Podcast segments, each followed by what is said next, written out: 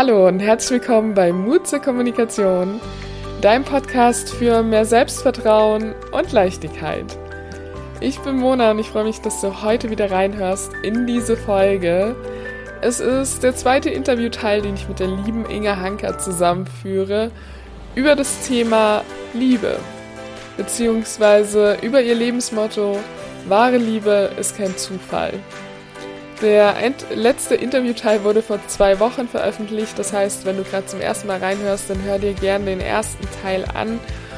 Und ich kann es einfach nur empfehlen. Es ist so inspirierend, der lieben Inga zuzuhören, wie sie da einfach ihren Lebensweg gegangen ist und auch weiterhin geht und Leute dabei begleitet.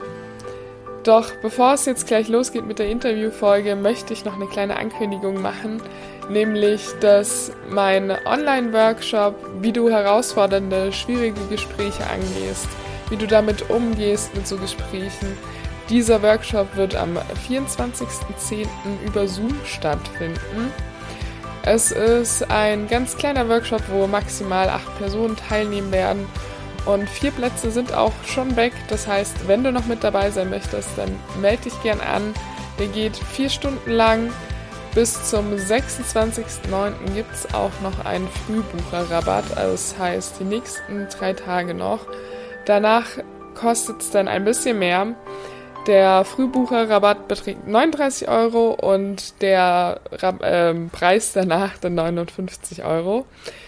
Ja, ich freue mich auf jeden Fall mit. Wenn du mit dabei bist, alle weiteren Infos zu dem Workshop habe ich dir in den Shownotes verlinkt oder du findest das eben auf mona-iwanski.de. Genau. Doch jetzt würde ich sagen, viel Spaß beim Zuhören. Wie ging es denn weiter? Weil ähm, ich will ja nicht zu früh spoilern, aber man hat schon ein bisschen mitbekommen, du bist verheiratet, du hast zwei Kinder. Wie ist es denn zu deiner Wahl? Ähm, ich habe schon äh, gespoilert, ähm, aber das, das war noch nicht, äh, noch nicht der, der Anfang. Wo, wo waren wir denn gerade? Nee, ich habe quasi alle, ich habe meinen Job gekündigt, ich habe mein Studium gekündigt, ich habe meine WG gekündigt und ähm, das war auch, das war auch so ein Moment, ähm, der sich so nach, nach Lebensverändern angefühlt hat, auf so eine gute Art und Weise, weißt du, so, boah, ich, mhm. ich fange jetzt hier was Neues an, ich breche jetzt meine Zelte ab. Ich habe all den ganzen, meinen ganzen Kram aus meinem winzigen WG-Zimmer irgendwie sechs Stockwerke runtergetragen in den VW-Bus von meinen Eltern und ich saß in diesem Bus und habe gedacht, so, boah, Inga, das war die beste Entscheidung deines Lebens. Ich war so richtig so motiviert. Und ich kann mich so gut daran erinnern, wie ich am nächsten Morgen aufgewacht bin in meinem Kinderzimmer und da hing nur ein Dirty Dancing Poster. Und ich habe Patrick Swayze angeguckt und lag, lag da und habe mir gedacht, so scheiße, Inga, das war die schrecklichste Entscheidung, die du in deinem Leben getroffen hast. Weil ich war halt wirklich komplett auf mich zurückgeworfen und ich bin ja komplett zurück, wie du gerade schon gesagt hast, in die Situation, aus der ich eigentlich rausgewollt hatte, ein paar Jahre vorher. Das heißt, äh, es war, war damals wirklich eine ganz lustige Situation, weil ähm, mein Bruder war für ein Jahr in Australien gewesen, der kam dann auch zurück, der hatte Work and Travel gemacht, der war, glaube ich, dann 1920 zu dem Zeitpunkt, der kam dann auch für ein Jahr zurück, ähm, weil er sich danach, der hat sich bei ganz vielen verschiedenen Schauspielschulen beworben und ist dann nach Essen an die Schauspielschule gegangen, aber war quasi auch für ein Jahr zu Hause. Ähm, der war damals aber schon sehr lange mit seiner Freundin und jetzt Frau zusammen. Das heißt, sie war auch die ganze Zeit bei uns. Und ich habe noch zwei jüngere Schwestern. Die eine ähm, ist 15 Jahre jünger als ich und die andere ist 18 Jahre jünger als ich. Das heißt, wir hatten halt, ich war wirklich von jetzt auf gleich in ein komplettes Familienleben wieder ähm, zurückgeworfen. Mit meinem mhm. Bruder zusammen, mit seiner Freundin zusammen und mit meinen beiden kleinen Schwestern, die irgendwie, wie alt waren die denn da? Ähm, fünf und acht oder so. Also so den Dreh. Also wirklich. Äh, ja, wahnsinniger Unterschied, ja. Ja, so, so richtig Familie. Und ähm, das war dann die ersten Tage ganz cool. Und dann fing es halt an, dass es mich so vollkommen ähm, ja, konfrontiert hat. Das heißt, ich, ich war ja bis dato ähm, immer ganz gut gefahren damit, indem ich mich einfach kontrolliert habe, indem ich mich diszipliniert habe und indem ich mir auch immer einen Plan gemacht habe. Das heißt, ich war gut in dem, was ich getan hatte. Ich hatte eine Karriere ähm, für mich in, in, in, nicht in Aussicht, sondern in meinem Kopf. Ich wusste halt, was ich, was ich tue. Und von heute auf morgen gefühlt, es war nicht von heute auf morgen, wie ich gerade erzählt habe, aber gefühlt von heute auf morgen saß ich da und ich hatte keinen Plan, ich hatte keine Perspektive und ich hatte nicht mal Ahnung, warum ich das tue. Also es war ja nicht so, dass ich da hingegangen bin und gesagt habe, so, ich mache jetzt eine Therapie, ich hole mir jetzt hier so einen so so ein Platz und dann sagt die mir die, jeden Tag eine Übung, die ich machen soll oder sowas. Nichts. Ich habe einfach nur angefangen, auf mein Gefühl zu hören oder meine Intuition. Ich nenne es weniger Gefühl, weil das Gefühl dabei eigentlich sehr scheiße war. Aber die Stimme halt. Und ähm, was ich dann gemacht habe, ist, ich habe mir eine einzige Regel gemacht. Und zwar bin ich jeden Morgen aufgestanden und das das drohte mich alles so ein bisschen zu, ähm, ja, es, es, hat sich angefühlt wie so eine Lawine, die so einmal über mir zusammenbricht, jeden Morgen so aus, aus dem Schlaf aufwachen und realisieren, Scheißinger, du hast gerade dein Leben versaut. Du hast, du hast keinen Plan, was du machen willst, du hast alles verkackt. So dieses Gefühl, du bist, du bist mhm. schuld an allem, du hast versagt, du wirst es eh niemals äh, finden, alles, alles so auf mich eingestürmt. Und mein erster Impuls war immer, okay, ich suche mir jetzt einen Job, ich suche mir jetzt eine Wohnung, ich muss jetzt irgendwie eine Perspektive schaffen und was weiß ich. Und die einzige Regel, die ich mir dann gesetzt habe, war eine halbe Stunde jeden Morgen mache ich genau das Gegenteil. Und ich habe mich jeden Morgen eine halbe Stunde an den Küchentisch bei meinen Eltern gesetzt und nichts gemacht, außer Kaffee trinken.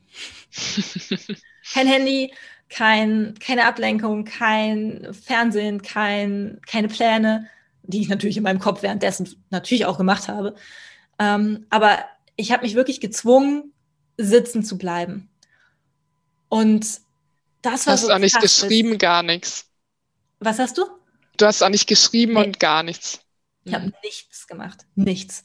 Und am Anfang, ähm, es ist so absurd, aber es hat mich gefühlt fast umgebracht. Weil ich wirklich mich damit all dem, was in mir quasi drin war, ja gestellt habe und gesagt, okay, du kannst jetzt rauskommen. Das habe ich am Anfang nicht bewusst gemacht, sondern es war wirklich wie so eine Welle, die ich einfach nur über mich zusammenbrechen habe lassen. Und ähm, am Ende war aber immer so diese überraschende Erkenntnis, krass, ich habe es überlebt. Also, und das hört sich jetzt so krass drastisch an, weil ich habe ja nichts gemacht. Ich saß ja nur an diesem fucking Küchentisch. Aber gefühlt war das so. Und dann konnte ich aber auch anfangen, quasi damit zu arbeiten. Also dann habe ich relativ viel angefangen, auch mit Familienaufstellungen ähm, zu machen. Ich habe mir auch mehrere, mehrere Coachings habe ich quasi selber gemacht und habe so ein bisschen meinen eigenen Weg mir da so durchgewurstelt. Aber ich glaube, dass die Grundlage für allen diese halbe Stunde morgens war und dieses Gegenteil von, ich nenne es meine Strategie, mein Verhaltensmuster, was, was für mich eigentlich gefühlt mein Überleben gesichert hat. Und damit habe ich ihm eigentlich aber so ein bisschen die Grundlage ähm, entzogen. Und das hat so ungefähr ein Jahr, ja, ungefähr ein Jahr hat das, hat das gedauert. Und ähm, dann hatte ich auch, das, das war dann auch ganz lustig, weil ähm, dann hatte ich eine Wohnung, die ich mir angeguckt habe, wo ich gedacht habe, okay, dann, dann ich bleibe in Kempten, in meiner, meiner Heimatstadt und ich hatte als Bachelorarbeit einen Businessplan für meine Mutter geschrieben, die Fotografin war, ist. Und ähm, dann habe ich gesagt, weißt du was, Mama, ich steige einfach bei dir ein. Ich meine es mit Fotos, so um irgendwas zu haben. Und das war ganz lustig, weil irgendwie war das ganz cool. Aber es war halt nie, also es war nie meins ähm, zu hundertprozentig, aber es hat mir total viel Spaß gemacht. Und dadurch war aber auch der Druck einfach raus. Ich sage, es ist, ist eine Übergangslösung. Es war dann eine zehn Jahre lange Übergangslösung. und ich mache es auch nach wie vor noch sehr, sehr gerne. Also ich war jetzt zehn Jahre lang Fotografin. Ähm, aber das hat sich so ein bisschen einfach ergeben. Und es hat mir in dem Moment die Möglichkeit gegeben, aber meinen Fokus wirklich auf, auf mich zu lenken und auf diesen Traum von der Liebe, den ich ja immer noch hatte. Und wo ich mir mhm. immer noch zwischendurch gesagt habe, Inge, du hast einen Knall, dass du da noch dran glaubst. Und ich habe ja nicht mal irgendwie einen Mann getroffen. Ich habe mhm. ja einfach alles abgesagt. Also ich habe das wirklich durchgezogen. Ich glaube, das mit dem keinen Mann treffen habe ich über zwei Jahre lang durchgezogen. Und von den zwei Jahren habe ich dann ein Jahr lang wirklich zu Hause gewohnt. Und ähm, jeder Morgen am Küchentisch wurde dann halt einfach ein bisschen leichter. Und dann fing es halt eben, wie gesagt, dann habe ich angefangen, mit meiner Mutter zu arbeiten, habe ich mir eine Wohnung angeguckt. Und das war so eine winzige Wohnung und die war total scheiße. Und ich bin da raus, so wie bei den Männern früher. Das ist meine Wohnung. Das ist meine Wohnung. Ich ziehe hier auf jeden Fall ein. Und meine Mutter nur so, Inga, bist du dir sicher? So, du schläfst in einem Kleiderschrank das ist nicht deine Wohnung, außerdem ist sie viel zu teuer. Das war lustig, weil ähm, die Wohnung hatte keinen eigenen Eingang, sondern du gingst durch so ein durch so einen Flur von so einer Oma, die war irgendwie über 80, in diese Wohnung rein. Und dann sagte sie, willst du jeden Morgen durch diesen Flur gehen? Die dann auch, die stand dann immer da drin und so. Ich hatte mir die zweimal angeguckt, die Wohnung, und äh, Ich dachte, nee, eigentlich will ich das nicht. Aber was ist denn, wenn ich keine andere Wohnung mehr kriege? Ich finde es halt so schön, weil immer wenn du von deiner Mutter sprichst, sie ist wie so ein Leuchtturm, ja, der irgendwie, egal wie du nach links und rechts gepindelt bist, irgendwie immer so das Licht war, so ein bisschen so, Ina, willst du das? Ja, so kommt mir das gerade ein bisschen vor, wenn du von Aber ihr so war's. erzählst. Mhm. Also so war es. Schön. Ähm, auf der einen Seite das, auf der anderen Seite haben wir uns natürlich, wir haben uns absolut die Köpfe eingeschlagen und sie hat auch, ähm, wir hatten ganz, ganz schwierige Zeiten, aber ähm, sie hat immer mir zu 100 Prozent vertraut. Immer. Und sie hat immer die Verantwortung für unsere Beziehung übernommen. Was für mich irgendwie so cool war, weil sie hat immer gesagt, ja, Entschuldigung, ich habe einen Fehler gemacht, ich habe die Verantwortung, ich muss das auf die Reihe kriegen. Und dann hatte sie keine schön. Ahnung davon, dann hat sie es halt wieder falsch in Anführungszeichen gemacht, dann hat sie es aber wieder gesagt. Und die hat nie aufgegeben. Das ist ja auch ein tolles Vorbild, ne, an dem du dich, Ja. wenn du halt siehst, äh, wie jemand so mit Fehlern umgeht und immer weiter wächst. Ja, absolut. Also meine Mutter ähm, hat in vielen Sachen ganz viele Schuldgefühle auch noch. Und ähm, ich sage ihr das zwar immer wieder, dass es völliger Blödsinn ist. Ähm, aber sie war, also Leuchtturm trifft es und ist es bis heute. Also es ist einfach so. Und das Lustige war auch mit dieser Wohnung, ähm, weil ich dann ja raus bin und gedacht, ja, kacke, jetzt kann ich für uns immer noch in deinem Kinderzimmer und campen, eine Wohnung zu finden, die bezahlbar ist, ist gar nicht so einfach. Campen ist so genauso zwischen Düsseldorf, dann noch nach Köln ganz gut und äh, ja, so, so, keine Ahnung, die Stadt sieht aus, als hätte sie, sie hätte sie sie so aus dem ZDF-Vorabendprogramm in die Realität verpflanzt. Also es ist wirklich so, so Kleinstadt-Idylle vom, vom Feinsten. Mhm. Ähm, ja, jedenfalls deswegen kriegst du ja auch keine Wohnung. Und das Lustige war, meine Mutter hat dann ein ähm, Atelier gemietet für uns zum Fotografieren. Also so einen kleinen, kleinen Raum, wo wir dann eben Kunden getroffen haben und wo wir gearbeitet haben. So eine Mischung aus Büro und Ladenlokal, kein Studio. Und dann kriegte ich irgendwann eine Facebook-Nachricht ähm, von so einem Typen und der hatte so eine Qualle als Profilbild. Das weiß ich noch, eine Qualle. Hi Inga, suchst du vielleicht eine Wohnung? Ich so, was? Was ist das denn jetzt für ein Freak? Und dann aber zurückgeschrieben, gesagt, okay, der kommt aus Kempten. Ich so, äh, ja, warum? Hab gedacht, vielleicht hat er irgendwas gehört. Hier kennt auch jeder jeden so, ne? Und dann schrieb er, naja, ich wohne über eurem Ladenlokal und wir haben mitgekriegt, dass ihr neu eingezogen seid in dieses Ladenlokal und vielleicht sucht ihr ja auch eine Wohnung, weil ich habe mich gerade von meiner Freundin getrennt und wir wohnen jetzt hier noch für drei Monate zusammen, aber dann zieht jeder in seine eigene Wohnung. Ähm, vielleicht magst du sie mal angucken. Und ich so, das ist krass. Dann habe ich mir die Wohnung angeguckt, die war mega schön, in der, direkt in der Innenstadt, ähm, war aber zu teuer für mich, alleine.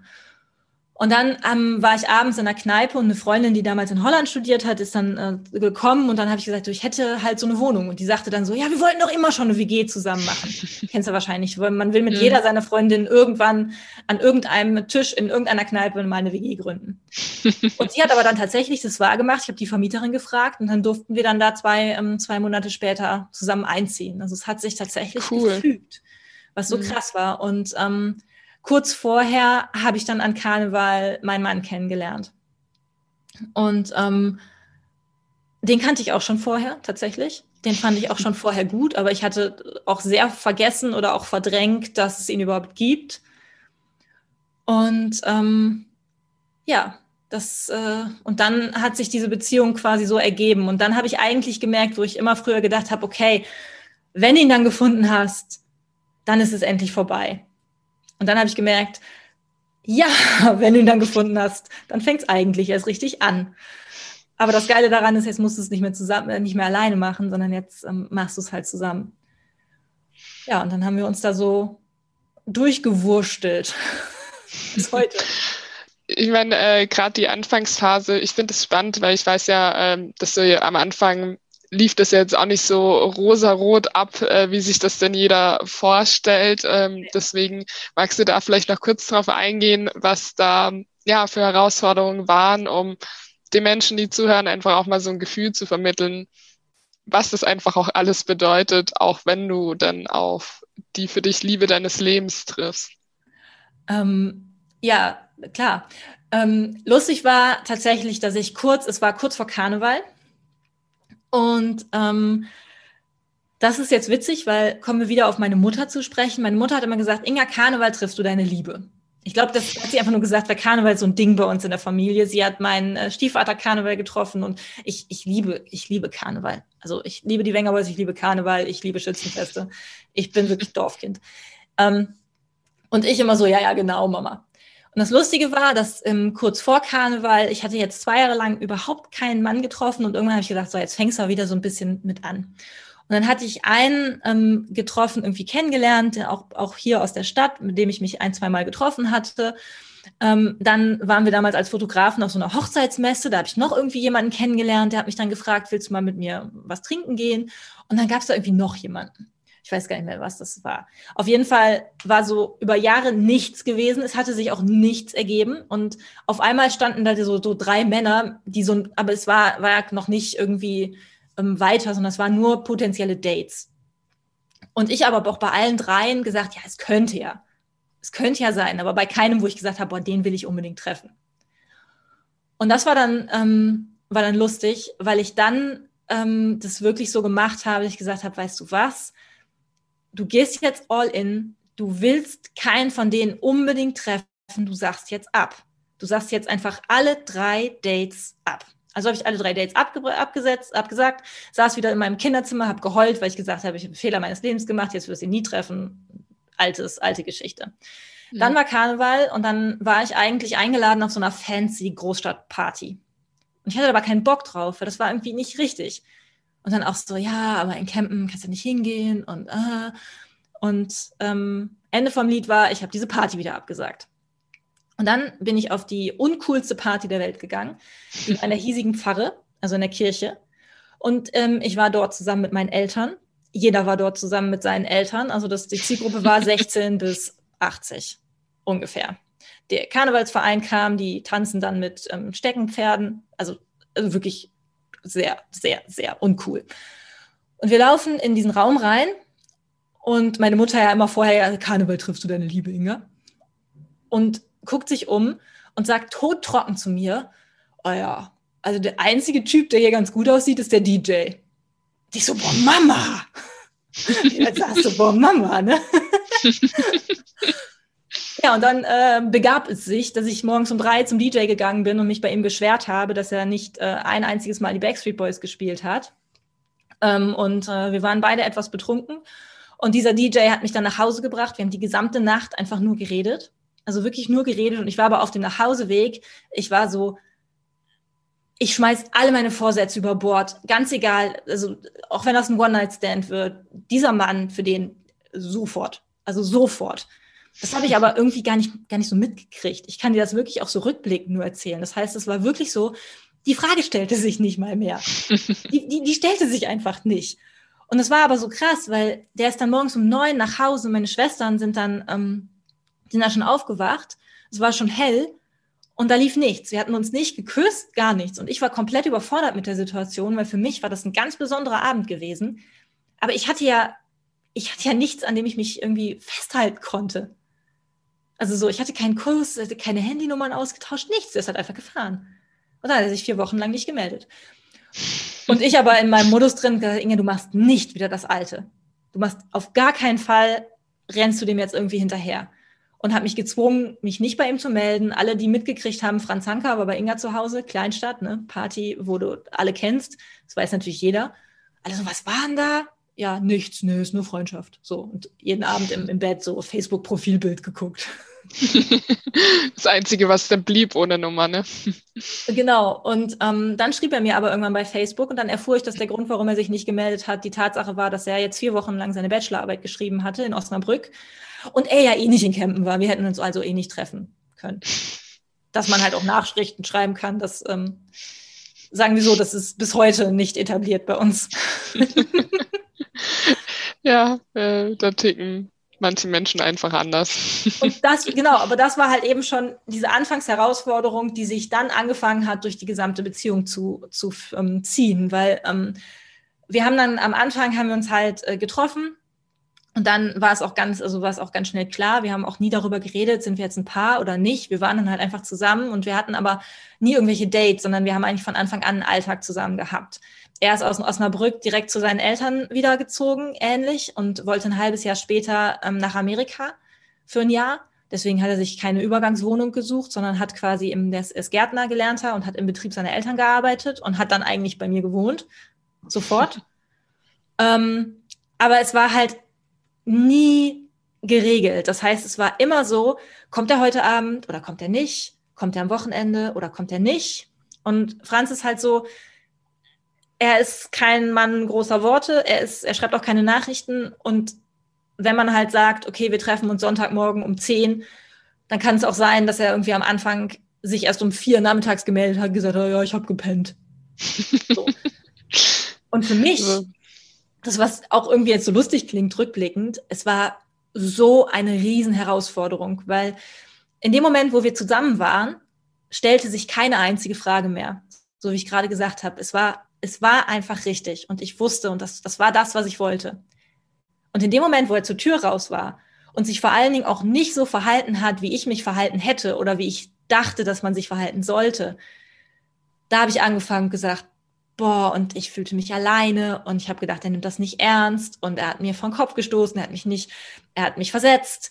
Ähm, und all diese ganzen Ängste, alleine zu sein, nicht liebenswert zu sein, die sind halt nochmal hochgekommen.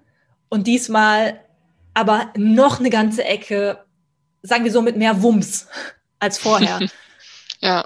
Weil, wenn ich jetzt zum Beispiel am Küchentisch saß, mm, ich hatte ja niemanden, auf den ich sie quasi richten konnte oder dem mhm. ich sie in die Schuhe schieben konnte. Es gab ja nichts, war nur, nur meine eigene Entscheidung. Und auf einmal war er da und jetzt war er ja augenscheinlich der Auslöser für meine Gefühle. Das heißt, auf einmal war er ja derjenige, wegen, wegen ihm habe ich mich ja so gefühlt. Er hat mich ja dazu gebracht, mich alleine zu fühlen. Er hat mich dazu gebracht, mich wertlos zu fühlen. Und dann diesen Switch hinzukriegen äh, und zu sagen, er löst diese Gefühle aus, aber er ist ganz sicher nicht die Ursache dafür. Vielleicht zehn Prozent von dem, was ich fühle, gebühren ihm. Und die können wir immer noch im Nachhinein in einem, in einem Gespräch ganz gut klären. Aber das, was ich jetzt, wo ich jetzt durch muss, das, das sind meine. Und das war glaube ich, die damals die größte Herausforderung meines, meines Lebens, ihn nicht für meine Gefühle verantwortlich zu machen. Das habe ich auch nicht immer geschafft, aber hm, klar. Ähm, ich wurde Was hat dir geholfen in ähm, dem Moment? All die Jahre, die ich vorher investiert hatte. mhm. Glaube ich. Deswegen mhm. auch der Punkt zu sagen, ähm, ich hätte diese, also ohne Scheiß, ich hätte diese Beziehung zwei Jahre vorher nicht führen können. Und er auch nicht. Ich, hätt, ich hätte es nicht gekonnt. Ich, äh, ich hätte gedacht, er ist, ist der absolute Vollidiot. Und er hätte, das, er hätte dem auch ähm, recht gegeben mit seinem Verhalten. Mhm. Bin ich mir ganz, ganz sicher. Also es, es wäre nicht gegangen. Und in den Momenten, was, was in unserer Beziehung geholfen hat, war ähm, ab einem gewissen Punkt sehr viel reden, sehr viel im Nachhinein ähm, ihm zu erklären, wie ich mich fühle, ohne ihn in die Verantwortung zu ziehen, aber ihm dann zu erklären, wie er mir helfen kann. Das heißt, ich habe ihm schon sehr früh gesagt, wenn ich so reagiere, sag mir das. Weil dann komme ich aus dieser absoluten Panik raus und dann kann ich wieder auftauchen, dann kann ich die Realität überhaupt erst wieder sehen. Aber wenn dieser Film einmal angefangen hat, dann ist es für mich fast unmöglich, ihn zu stoppen. Und so haben wir uns da so ein bisschen gemeinsam durchgewurstelt. Und das, was mir aber, was, was Kacke wieder ist, ne? aber ich glaube, was mir am meisten geholfen hat und was ähm, eigentlich dann, dann noch kam, war, ähm, er ist nach Amerika geflogen für ein Jahr. Es war geplant. Und am Anfang war ja ähm, war das Gefühl so, ey, der fliegt in sechs Monaten, das ist ja noch ein halbes Leben, da machen wir uns keine Gedanken drüber. Und dann kam es immer näher, dass er dieser Abflugstag und ich, ich bin gefühlt amok gelaufen innerlich. Mhm. Dann hatte ich diesen Riesenkonflikt zwischen, ich will ihm nicht seine Träume zerstören, ich will, dass er fährt und das Gefühl, dass, also die, die Angst davor, Gott, er fährt und unsere Beziehung äh, geht den Bach runter und aber auch diese Stimme, die echt war und die auch irgendwie meine war und die gesagt hat, ich glaube, es ist nicht richtig, wenn du fährst. Völlig wertfrei und völlig mhm. unabhängig eigentlich davon, ob er fährt oder nicht. Aber das auszusprechen war natürlich auch wieder so, ich sollte ihn unterstützen. Ein Jahr ist doch nicht so lange und so.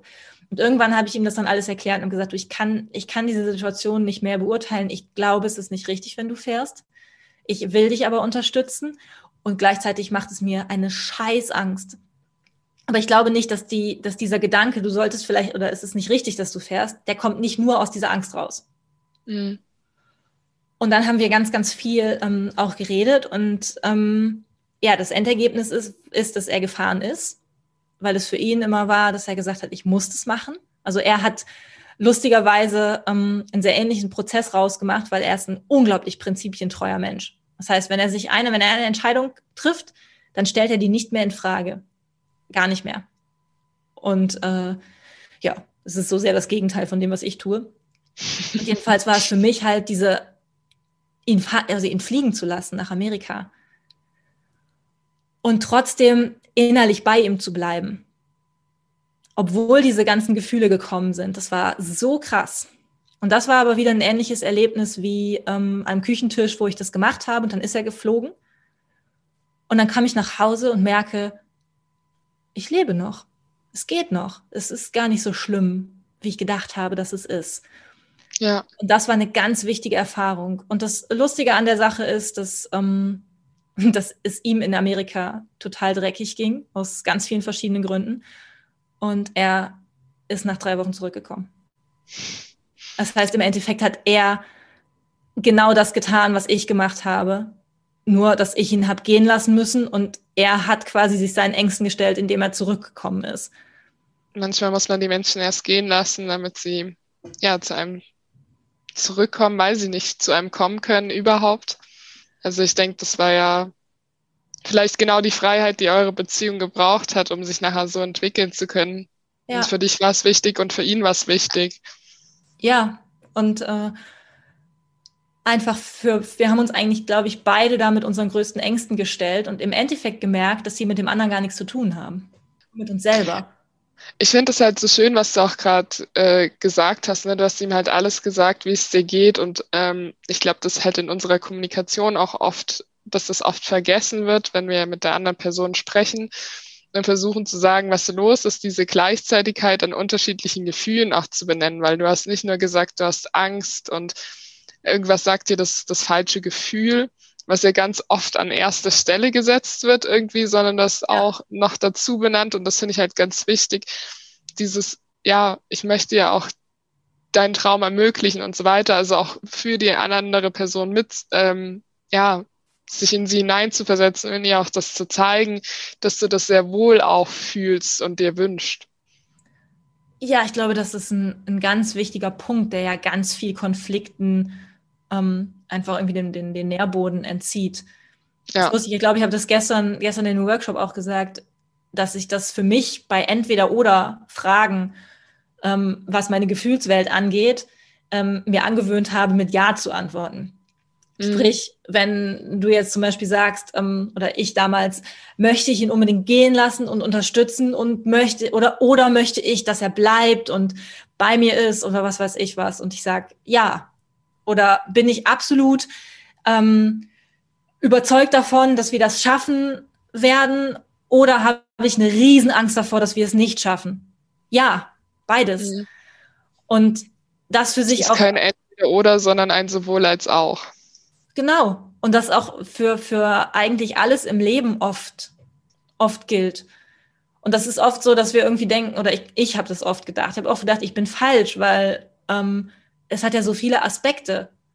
Und das macht mich glücklich und traurig. Und deswegen kann das ja irgendwie nicht richtig sein. Zu sagen, ja, aber genau deswegen ist es wahrscheinlich richtig, weil es Platz hat für einfach alles, das was ist. Ja. Wir sind halt nicht nur einseitige Wesen, sondern ähm, ja, es gibt halt sehr, sehr viel, was sich in unserem Körper bemerkbar macht. Und da finde ich es einfach auch ähm, mal wieder spannend, weil ja, wir haben inzwischen unsere Gefühle benannt. Wir sind glücklich, wir sind ähm, zufrieden, wir sind äh, sonst irgendwas. Aber wenn du das zurückführst, dann sind es ja alles körperliche Reaktionen. Und dadurch, dass es körperliche Reaktionen sind, üben dieselben Gefühle, die wir inzwischen benannt haben, ja auch Zufriedenheit und Glück und äh, Lebensfreude lösen sich vielleicht in denselben Bereichen bei uns aus. Ähm, Und das eine sitzt vielleicht in unserem Bauch und der, der, tut vielleicht weh und das andere sitzt in unserem Herzen und das springt vor Freude. Und deswegen können ja auch all die Sachen gleichzeitig da sein. So versuche ich mir das inzwischen auch immer rein rational irgendwie zu erklären. Und das hilft mir dann einfach immer wieder, um da in eine ganz andere Akzeptanz reinzukommen. Ja, genau. Ja. Ich habe die ganze Zeit genickt. Jeder, der mich ich habe genickt. Voll schön. Ja, cool. Ja, ähm, Und jetzt haben wir zwei Kinder. Und die Liebesgeschichte geht weiter. Auf jeden Fall. Aber deswegen auch dass dieses Motto, wahre Liebe ist kein Zufall. Ähm, auch für mich mittlerweile, also auch heute noch, ähm, hat nichts daran verloren. Es ist nicht so, dass das diese Geschichte damit zu Ende ist, sondern ähm, wir entwickeln uns noch heute gemeinsam weiter. Wir setzen uns wahnsinnig viel auseinander. Und für mich ähm, ist Franz ist die Liebe meines Lebens, würde ich genauso sagen und unterschreiben. Und meine Liebe, meine Beziehung, meine Familie hat in meinem Leben absolute oberste Priorität. Und das ist wirklich so, dass alles hinten ansteht. Also zum Beispiel meine Familie, ich, ähm, ähm, wir machen finanzielle Abstriche, ich habe keinen Job oder sowas, weil ich sage, ähm, es kommt für mich absolut nicht in Frage, dass, dass meine Kinder jeden Tag in die Kita gehen müssen, sondern Freya zum Beispiel, meine große Tochter, kann einfach selber entscheiden, ob sie geht oder ob sie nicht geht. Und ähm, das ist, das ist halt, das ist für mich so, so selbstverständlich, Genauso wie, wie wir gehen nicht ins Bett, ohne dass wir ähm, Streits und Konflikte zumindest so weit geklärt haben, dass wir beide schlafen können. Was auch mhm. sehr schwierig ist, weil Franz kann sehr gut schlafen, wenn wir streiten und ich kann überhaupt nicht schlafen, wenn wir streiten. Wir nähern uns da mittlerweile ein bisschen an.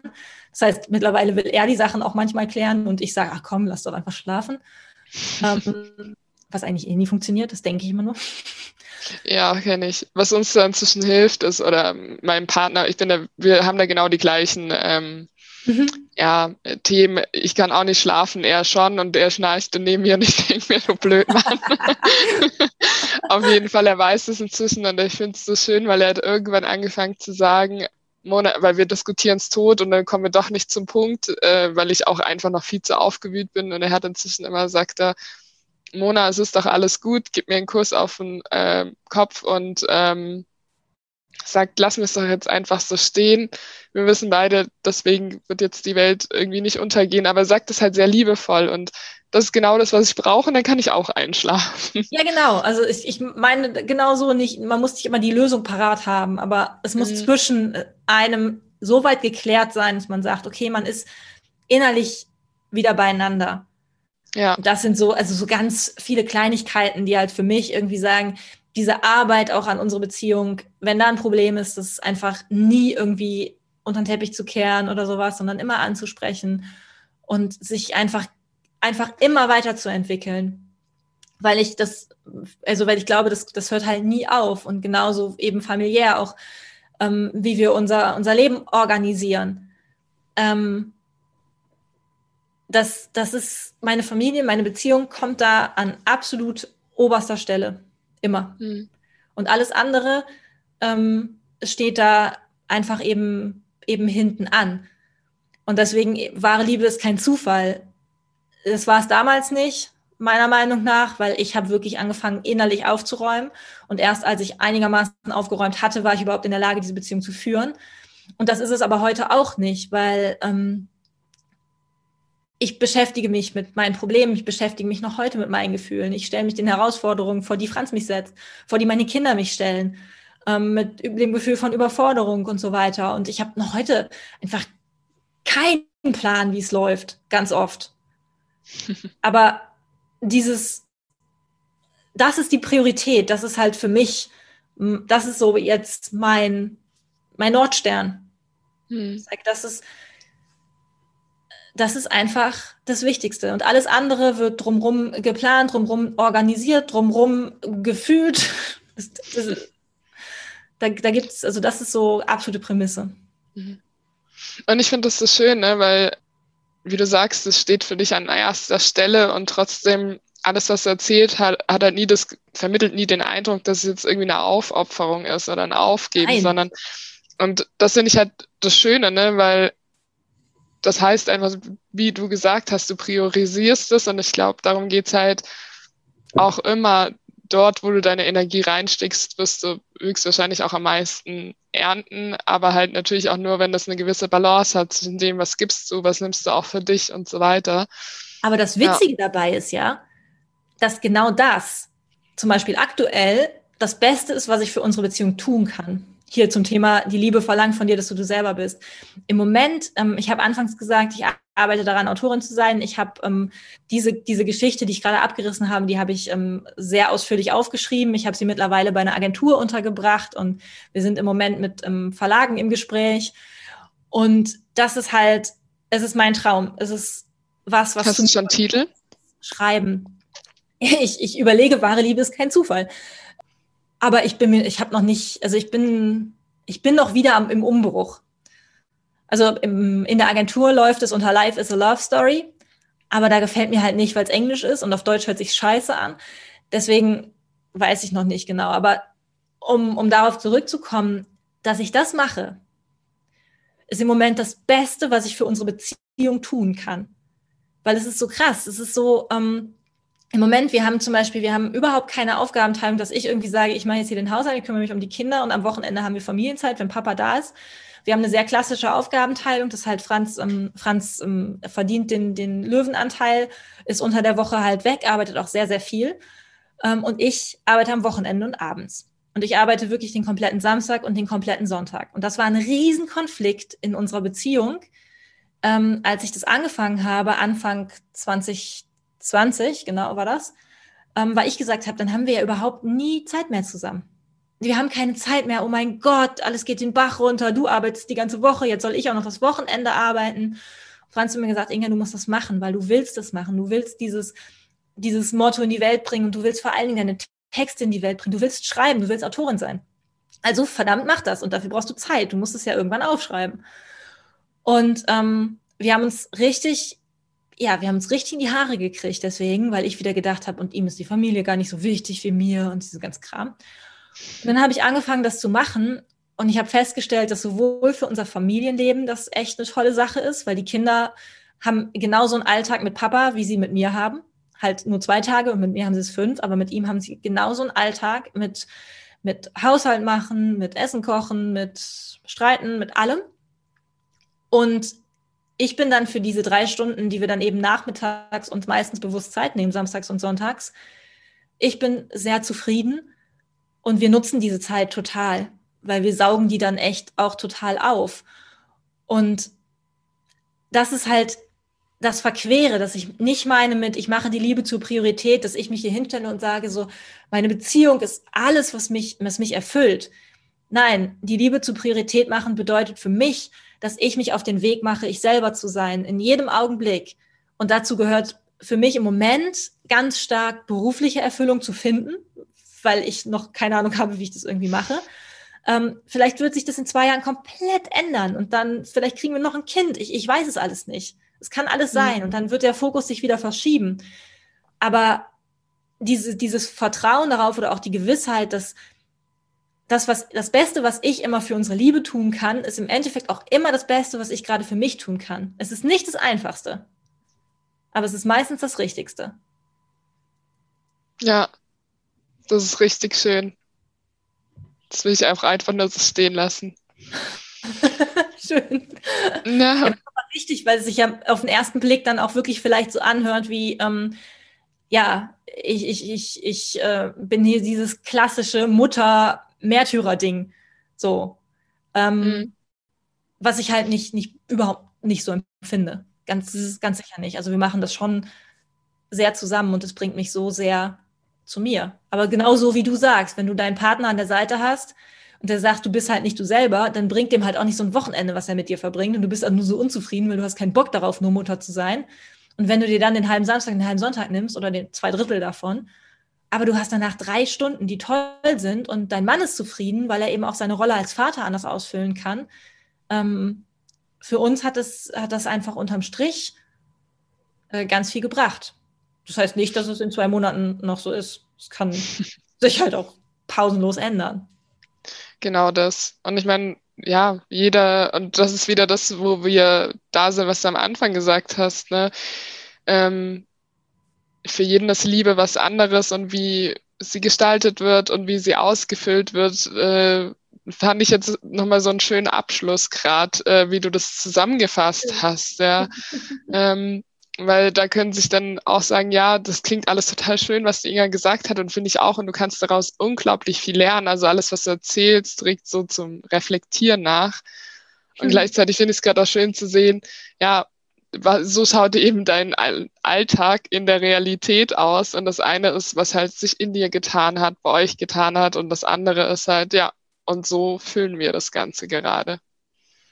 Genau. Mal gucken, wie wir es nächstes Jahr füllen. Das ist halt irgendwie so immer so, so sehr phasenweise. Ja, absolut. Und ich glaube, das ist auch das Wichtigste, sich die Offenheit zu lassen. Also ich habe auch äh, früher so viel versucht, die Dinge festzulassen, äh, festzuhalten. Und als ich dann, in dem Moment, als ich es am meisten festhalten wollte, ist alles verloren gegangen, was ich mir irgendwie gewünscht habe, behalten zu können. Und ich glaube, das ist halt auch nochmal so eine wichtige Erkenntnis gewesen. Du kannst das, alles ist im Wandel, du kannst nichts festhalten und erst wenn du vertraust, so wie du als Franz damals nach Amerika ist und ähm, ja. dir selbst treu bleibst, ähm, irgendwie dich um dich kümmerst, dann kann auch was Neues entstehen. Oder ja. dann also witzigerweise bleibt es dann auch eher beständig. Ja, total also, richtig. Also, und das ist seltsamerweise, finde ich, für mich das Beängstigendste, was es gibt. Mhm. Hört sich jetzt nicht so an, ne? aber ich hasse Veränderung. Ich, ich glaube, das unterschreiben die meisten Menschen. Ich esse seit vier Jahren jeden Morgen das gleiche Frühstück. Nicht dasselbe, glaube ich, das, das gleiche. so, ich bin halt so, ich hasse es aber es nützt ja nichts. Ich finde das, ich finde diese, das, was du gerade sagst, sehr wahr und immer noch sehr beängstigend. Ja, kann ich, aber ich dir noch recht geben. Ja. Inzwischen versuche ich auch einfach diesen Strudel, der denn kommt, ne, einfach loszulassen. Ich habe äh, heute gerade vorhin auch einer Freundin geschrieben, nach unserem Workshop gestern, weil wir da ja auch viel über Gefühle schreiben und so weiter, habe ich erstmal den Mona-Igel gemacht, äh, weil ich erstmal all diese Gefühle und alles, was kam, da Raum gegeben habe. Und jetzt ähm, habe ich gemerkt, bin ich auch wieder neu in dieses Interview jetzt reingegangen, weil heute Morgen habe ich mir gedacht, also hätte ich heute Morgen das Gespräch führen sollen, dann war ich noch voll im Kopf. Und jetzt halt einfach sich diesen Raum, diese Pause zu gönnen. Ja, ich weiß gerade gar nicht mehr, wie ich drauf gekommen bin, aber. Ist egal. Egal. ähm, ja, vielen Dank, liebe Inga. Ich habe zum Abschluss immer noch drei Fragen, die ich dir auch stellen möchte, auch wenn das Thema ähm, Kommunikation jetzt nicht so ganz pauschal im Fokus stand, aber ich glaube, es gehört, alles, was du erzählt hast, gehört extrem viel dazu. Ich ähm, stelle sie dir einfach mal und zwar. Bin sehr gespannt. Ähm, wenn du ähm, drei Kommunikations Tipps, nenne ich es jetzt mal, in einen Fels reingravieren müsstest, den goldenen Buchstaben, der noch über Jahrtausende hinweg bestehen bleibt, was für drei Tipps wären es? Erster Tipp, reden. Punkt. drei Kommunikationstipps. Boah. Ja, reden. Kann man auch dreimal reden? Reden, reden, reden? Vielleicht würde ich reden, reden und ähm, schreiben rein, reinbringen, weil ich für mich das, das Tool von, von Schreiben einfach sehr viel nutze, um rauszufinden, was ich überhaupt sagen will.